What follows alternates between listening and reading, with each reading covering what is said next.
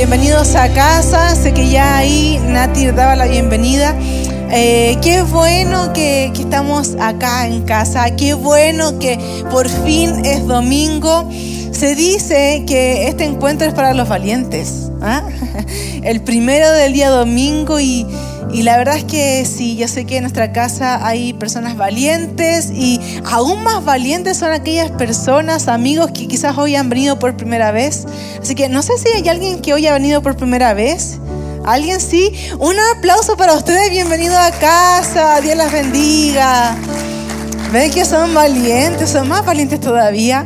Eh, qué bueno que han llegado. Sé que todos anhelábamos, esperábamos este momento Em, quiero contarles que me siento muy bendecida, honrada.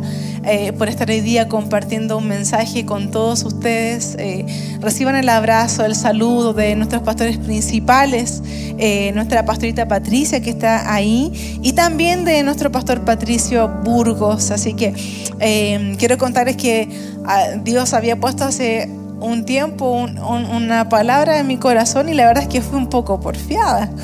Me di algunas vueltas, pero, pero sentí que, que, Dios quería que, hoy día escucháramos este mensaje, así que eh, quiero contarles desde ya que el título de este mensaje es Futuro es esperanzador. Así que bueno, ya hemos orado por la palabra de Dios, así que nos vamos a ir directamente al, al mensaje. Y saben que este mensaje tiene como, como versículos centrales parte de lo que fue la vida de Daniel. Eh, una historia que por cierto se espera un fin terrible, sobre todo cuando hablamos acerca de la fosa de los leones. Em, sin embargo, a través de este relato, una vez más podemos ver la mano poderosa de Dios. Así que Futuro esperanzador. El, futuro, evidentemente, todos sabemos que es eh, lo que se espera más adelante. Eh, y realmente si supiéramos lo que va a suceder un poco más adelante o en un tiempo más allá, em, no, no cometeríamos tantos errores, seguramente tomaríamos mejores decisiones, o incluso eh, tomaríamos prevención respecto a otras. Eh, pero claro, como se dice, y este es un dicho de las mamás, no sé si alguna se siente identificada, yo no soy adivina, eh, de pronto sí, a veces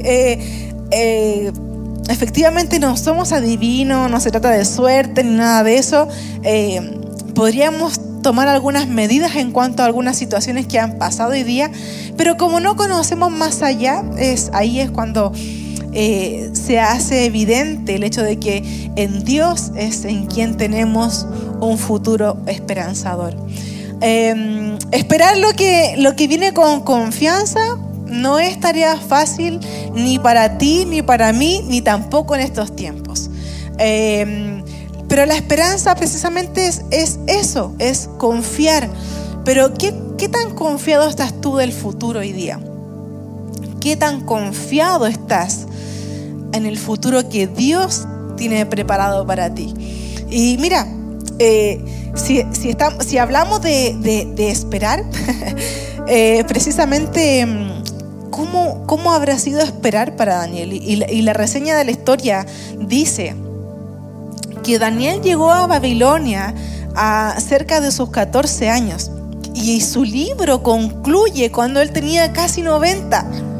Entonces, si hay alguien que nos puede enseñar a esperar, es precisamente Daniel. Así que, mira, quiero que, juntos vamos a leer en Daniel 6. Eh, vamos a leer de la nueva Biblia de las Américas, Daniel 6, versículos 3 al 5, y vamos a poner mucha, mucha atención. Y dice así en el nombre del Señor. Pero este mismo Daniel sobresalía entre los funcionarios y sátrapas, porque había en él un espíritu extraordinario, de modo que el rey pensó ponerlo sobre todo el reino. Entonces los funcionarios y los sátrapas buscaron un motivo para acusar a Daniel con respecto a los asuntos del reino pero no pudieron encontrar ningún motivo de acusación, ni evidencia alguna de corrupción, por cuanto él era fiel y ninguna negligencia ni corrupción podía hallarse en él. Versículo 5. Entonces estos hombres dijeron, no encontraremos ningún motivo de acusación contra este Daniel, a menos que encontremos algo contra él en relación con la ley de su Dios. Amén. Este relato es previo a la fosa de los leones, un poco para que entremos en contexto. Em, se buscaba precisamente acusar a Daniel, un hombre íntegro. Y, y lo primero que podemos ver en estos versículos y lo que se puede destacar es que en Daniel había algo diferente. Acá esta versión habla de un espíritu extraordinario. Otras versiones dicen que tenían grandes cualidades, que tenía habilidades y sabiduría o extraordinarias cualidades. ¿Sabes qué? A tal punto fue que él se destacó que se consideró dejarlo a cargo de todo el reino. ¿Te ha pasado que tú sabes que Dios te considera y el enemigo te quiere acusar? se parece quizá esa historia a la nuestra. Siempre van a haber acusadores. Mira, cuando dice que los, que los superintendentes y gobernadores buscaban motivo para acusar de algo a Daniel, ni siquiera había motivo. La escritura una vez más deja en evidencia su integridad. Dice que nada, nada podía hallarse en él, porque sabes que él era fiel. Él era fiel. No había ningún motivo para acusarlo. Pero bien como lo decía recién, hay algo que debemos saber y que es el enemigo quien constantemente buscará motivos para acusarte a ti y a mí. Su plan es totalmente contrario al plan de Dios para nuestra vida.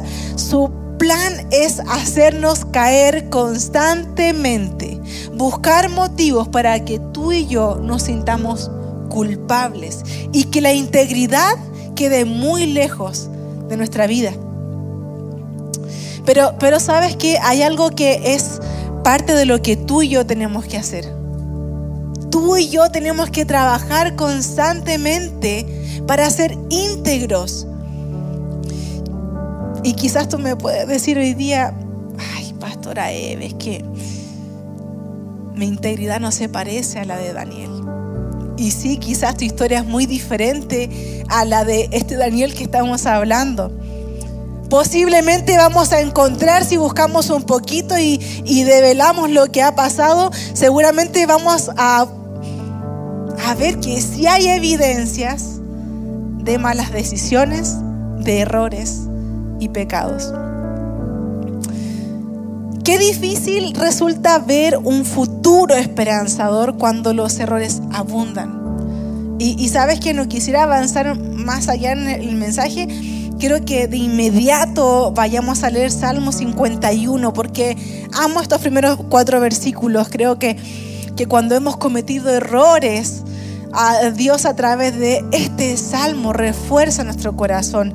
Leamos juntos Salmo 51 del versículo 1 al 4 en NTV y dice lo siguiente, ten misericordia de mí, oh Dios, debido a tu amor inagotable. A causa de tu gran compasión, borra la mancha de mis pecados Lávame de la culpa hasta que quede limpio y purificarme de mis pecados, pues reconozco mis rebeliones. Día y noche me persiguen. Contra ti y solo contra ti he pecado. He hecho lo que es malo ante tus ojos. Quedará demostrado que tienes razón en lo que dices y que tu juicio contra mí es justo. David, eh, cuando escribe este salmo, estaba todo, todo así muy a la deriva con Betsabé. Imagínense cómo se sentía y, y hoy día yo digo, wow, podemos ser en alguna temporada de nuestra vida muy Daniel, pero en otra ser muy David. Y yo no sé cuántas veces te has encontrado, quizás no relatando este salmo literal, pero diciendo, Señor, le embarré. Señor, me caí muy fuerte. Señor, ayúdame. Sé que tuve la culpa, Señor. Pero aquí estoy. Sé que tú eres justo. Sé que, que quizás el error no cabe en, en ningún lado porque para mí es muy grande, pero, pero para ti, Señor. Qué difícil va a resultar para ti, para mí, ver un futuro esperanzador cuando hay un sinfín de errores, de pecados, de malas decisiones constantemente. Pero ¿saben cómo comienza este, este salmo? Ten misericordia de mí. ¿Debido a qué? A tu amor inagotable. ¿Sabes qué? No es abusar del amor de Dios, pero cada vez que tú y yo cometemos un error, no tenemos otra mejor opción que ir corriendo al amor de Dios, porque su amor no se va a agotar. Seguramente, a lo mejor tus padres se van a agotar, tu familia, tus amigos se pueden agotar, pero el amor de Dios no. Qué difícil resulta ver un futuro esperanzador cuando el contexto no aporta. y, sabes que yo por mucho tiempo pensé que mi presente definía lo que iba a pasar a mi futuro. Y no sé si tú estás pensando eso hoy día, pero yo lo pensé por mucho tiempo y hoy día te puedo decir, hey, no, lo que hoy día está pasando no define lo que va a suceder más adelante. Ya bien lo decía, el plan del enemigo es hacernos caer una y otra vez, una y otra vez, pero los planes de Dios son los mejores que podemos tener. El enemigo nos quiere ver, o más bien nos quiere hacer ver, que estamos todos derrotados y que estamos perdiendo el tiempo. ¿Te ha pasado que crees que estás perdiendo el tiempo aún cuando estás intentando hacer las cosas bien? Nos quiere convencer de que no hay nada más allá de lo que hoy día tus ojos pueden ver. Y a lo mejor hoy día tus ojos están viendo error, pecado, fraude, decepción, desaliento. ¿Qué presente están viendo tus ojos hoy? Mal diagnóstico, enfermedad, escasez. ¿Cuál está siendo tu presente hoy? ¿Qué es lo que no te deja ver ese gran futuro con esperanza que Dios sí tiene para tu vida? ¿Sabes qué? Eh, como la mayoría sabe o gran parte de ustedes saben, eh, junto a, la familia pastoral somos de la comuna de Puente Alto, donde está nuestro campus de Puente Alto. Y yo también nací en Puente Alto. Eh, y saben que eh, viví los primeros cinco años de mi vida muy cerca de nuestro campus en Puente Alto, unas dos calles más atrás. Pero desde los cinco años hasta como los 20, 22 quizás, viví en la peor población de Puente Alto. La peor, la que salía en los reportajes de, carabineros, policiales, todas esas cosas. cuando le digo que es el peor, créanme que hasta el día de hoy es la peor población de Puente Alto. Vulnerable por todos lados. O sea, de verdad que no. No, no, no podría quizás graficar o no, no sé qué palabra ocupar para decirles que era la peor población de Puente Alto, si es que no lo es hoy todavía.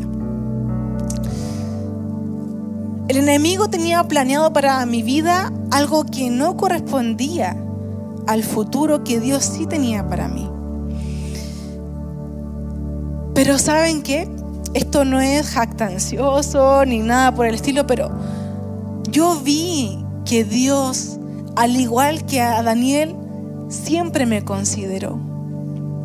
Pero nunca lo vi, porque en ese presente yo creía que solo era eso. Hoy día veo que Dios siempre me consideró. En tu presente hoy día, Dios sí te considera, pero no lo estás viendo. ¿Sabes qué? Dios me dio la oportunidad de, de siempre destacarme entre los demás. Recuerdo desde muy pequeña que, en los colegios tradicionales, eh, en la mayoría, ¿no? Eh, se sacaba una vez al año a la, a la mejor o el mejor compañero. Ahí iba yo. Y recuerdo eh, una ocasión que yo me sorprendí porque salí la mejor compañera y uno de, los compañeros dice, no, porque la Evelyn siempre presta los materiales y esas cosas. Yo decía, wow, o sea, en ese momento lo vi como una tontería quizás. Pero hoy día veo en esos pequeños detalles, incluso en mi niñez, que Dios siempre me consideró. Y sabes que Dios siempre te ha considerado. Y Dios sabe qué propósito tiene con tu vida pero el enemigo también lo sabe. El enemigo también sabe qué es lo que Dios quiere hacer con tu vida. ¿Sabes que a mí en lo personal el enemigo me hizo creer que no había nada más allá de lo que mis ojos podían ver en ese minuto? El, el enemigo me quiso hacer saber que yo viera constantemente que no había esperanza. Hoy día quizás tú te sientes sin esperanza, a tal punto que quisieras hoy día terminar con tu presente, dándole espacio así, abriéndole la puerta y la casa y todo lo que tú tienes para que el enemigo termine con la vida que Dios te ha dado. Eres mucho más de lo que el enemigo está diciendo en tu mente hoy. Crecí en la población más vulnerable de Puente Alto. Puente Alto es una comuna grande. Hasta que a mis 16 años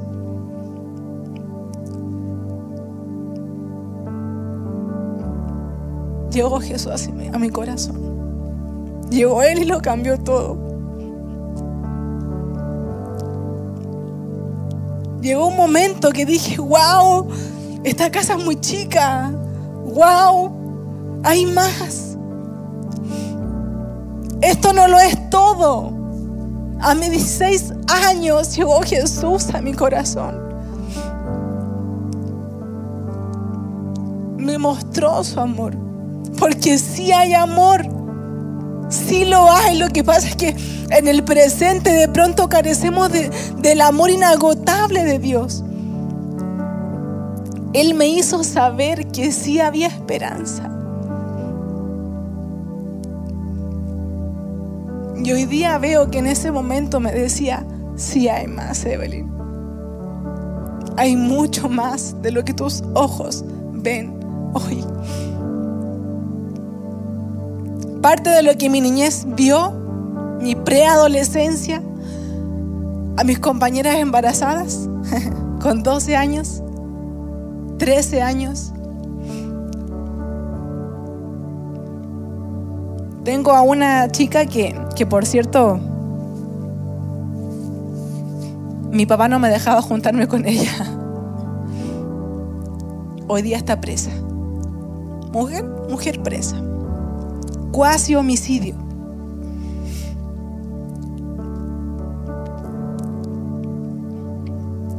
hoy día en ellas. Lamentablemente se ha cumplido el futuro sin esperanza que el enemigo tenía trazado. Yo digo, wow, Señor, me has considerado todo este tiempo. Pude haber, yo también pude haber quedado embarazada Yo también pude haber tomado otras malas decisiones que quizás hoy día me harían ser compañera de cárcel de, de quien fue mi mejor amiga de los cinco años. Nuestro destino no es morir sin Cristo.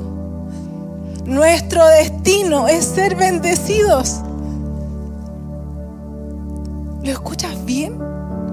Tu destino no es morir sin Cristo. ¿Y cuántos pueden decir amén a esto?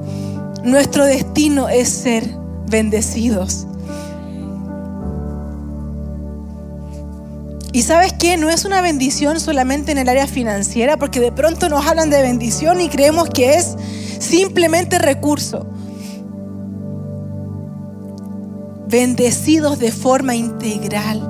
Mira, ¿cómo desencadena la historia de Daniel? vamos a leer Daniel 6, del 20 al 22.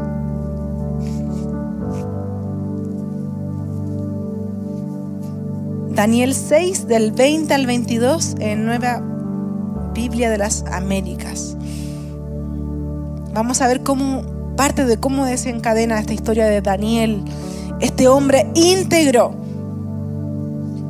Versículo 20 dice, y acercándose al foso, gritó a Daniel con voz angustiada. El rey habló a Daniel y le dijo, Daniel, siervo del Dios viviente, tu Dios, a quien sirves con perseverancia. ¿te ha podido librar de los leones? Entonces Daniel respondió al rey, oh rey, viva para siempre. Mi Dios envió su ángel que cerró, que cerró la boca de los leones y no me han hecho daño alguno, porque fui hallado inocente ante él y tampoco ante usted, oh rey, he cometido crimen alguno. Amén. Sabes que una de las grandes enseñanzas de esta historia es que sí puede ser íntegro. Quizás me puede decir, no, yo me he portado demasiado mal, pero sí puede ser íntegro, íntegra. Sí puede ser perseverante. Sí puedes esperar confiado, confiada el futuro esperanzador. Sí se puede. ¿Sabes que para Daniel no fue fácil? No, es que él tenía todo de su lado para ser íntegro, fiel. No, no fue fácil. ¿Tú crees que fue fácil esperar en la fosa de los leones? Sirve a Dios con perseverancia. Aún en tu contexto, sirve a Dios con perseverancia y sé íntegro. Pero ¿cómo lo hago si he cometido errores? Dios tiene misericordia. Dios tiene la capacidad. Dios tiene la autoridad Dios conoce tu corazón. ¿Tú crees que si realmente hay arrepentimiento en tu corazón, Dios se va a quedar así de brazos cruzados? No, Dios no es así. Y Él tiene la autoridad, la potestad para sanar hoy día todos tus pecados. Algo que también amo de, estos versículos que, que leíamos. Dios te librará. Acá dice, cuando el rey le pregunta, ¿te ha podido librar de los leones? Y Daniel dice, mi Dios, mi Dios envió su ángel. Envió su ángel. ¿Para qué? Para que cerrara la boca de los leones.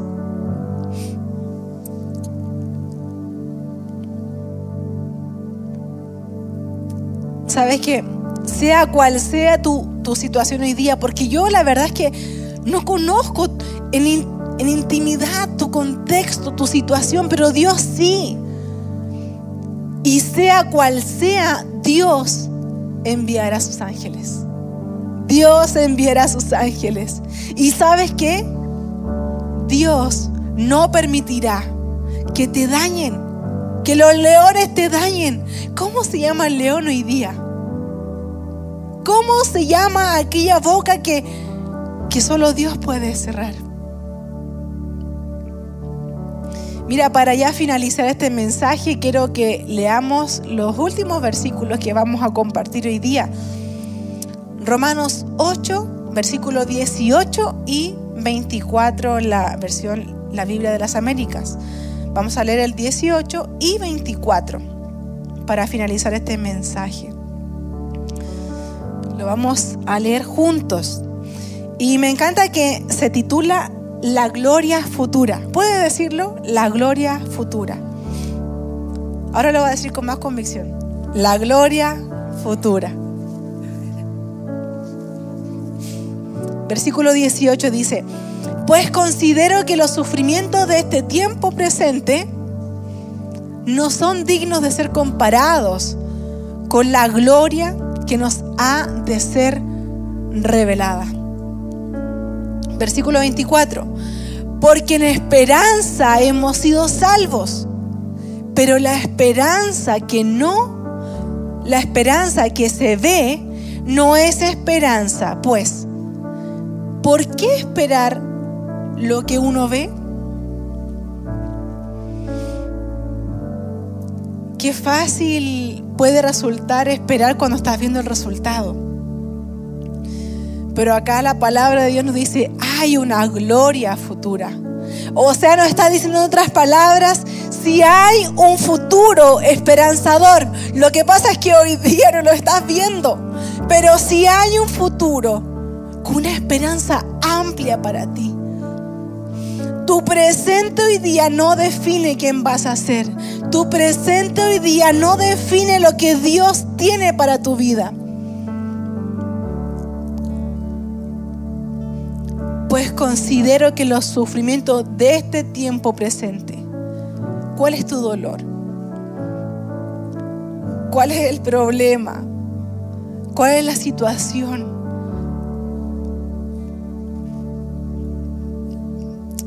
Crecí en un ambiente vulnerable. Dios siempre apartó a mi familia. Pero en ese momento mi presente era horrible. A tal punto que, en fechas particulares, no eran especiales, particulares, escuchaba balazos, así como, ah. No sé si tu niñez fue así. Tampoco tengo un trauma por ello. Pero hoy día puedo testificar. Y yo crecí en un ambiente muy vulnerable, con delincuencia, drogas. Ya bien lo decía, mis amigas de, mi infancia, mis compañeras, todas embarazadas con 12, 14 años, tomaron malas decisiones, se quedaron precisamente con el chiquillo delincuente de la esquina. Su presente no las no les permitió ver el futuro que Dios tenía para ellas. Por eso que me siento tan honrada, tan privilegiada, porque digo, wow, Dios siempre me consideró. Y hoy día Dios también te ha considerado a ti. Si no lo habías visto así, sé que a lo mejor tu realidad hoy día no, te permite creerlo con todo tu corazón, pero, pero quiero que, que repitas esto. Dios me considera. Dios me ama. Si hay un futuro y una esperanza. Amén, iglesia, ponte de pie. Ponte de pie y quiero hacer una, una bella invitación a aquellas personas que nunca han tomado la decisión o quizás han venido ya a este lugar, a nuestra casa, pero no han tomado la decisión de aceptar a Jesús en su corazón. Así que quiero que por favor cierres tus ojitos, trates con Dios y digas, Señor, hay esperanza. Hoy día sé que hay un futuro mayor para mí que, que mi realidad presente. Y el contexto de hoy es simplemente el presente. Reconozco que en ti hay un futuro, Señor. Y aquellas personas que hoy día han venido por primera vez, o que nunca han aceptado a Jesús en su corazón. Vamos a mantenernos todos con los ojitos cerrados, en intimidad. Y, aquellas personas que quieran aceptar a Jesús en su corazón, pueden levantar su manito arriba porque vamos a orar. Vamos a hacer una pequeña oración, una breve oración. Aquellas personas que quieran aceptar a Jesús en su corazón, quiero que por favor levanten su manito arriba para saber con quién estamos orando. Dios las bendiga. Dios te bendiga. Dios las bendiga. Dios las bendiga. Todos juntos como iglesia vamos a repetir esta oración, acompañar a nuestros amigos que hoy han tomado la mejor decisión de su vida. Señor Jesús, muchas gracias por tu amor. Gracias por darme acceso a salvación. Gracias por perdonar mis pecados. Hoy me arrepiento de todos mis errores. Te acepto Jesús como mi Señor y mi Salvador. Amén, amén. Damos un fuerte aplauso, iglesia.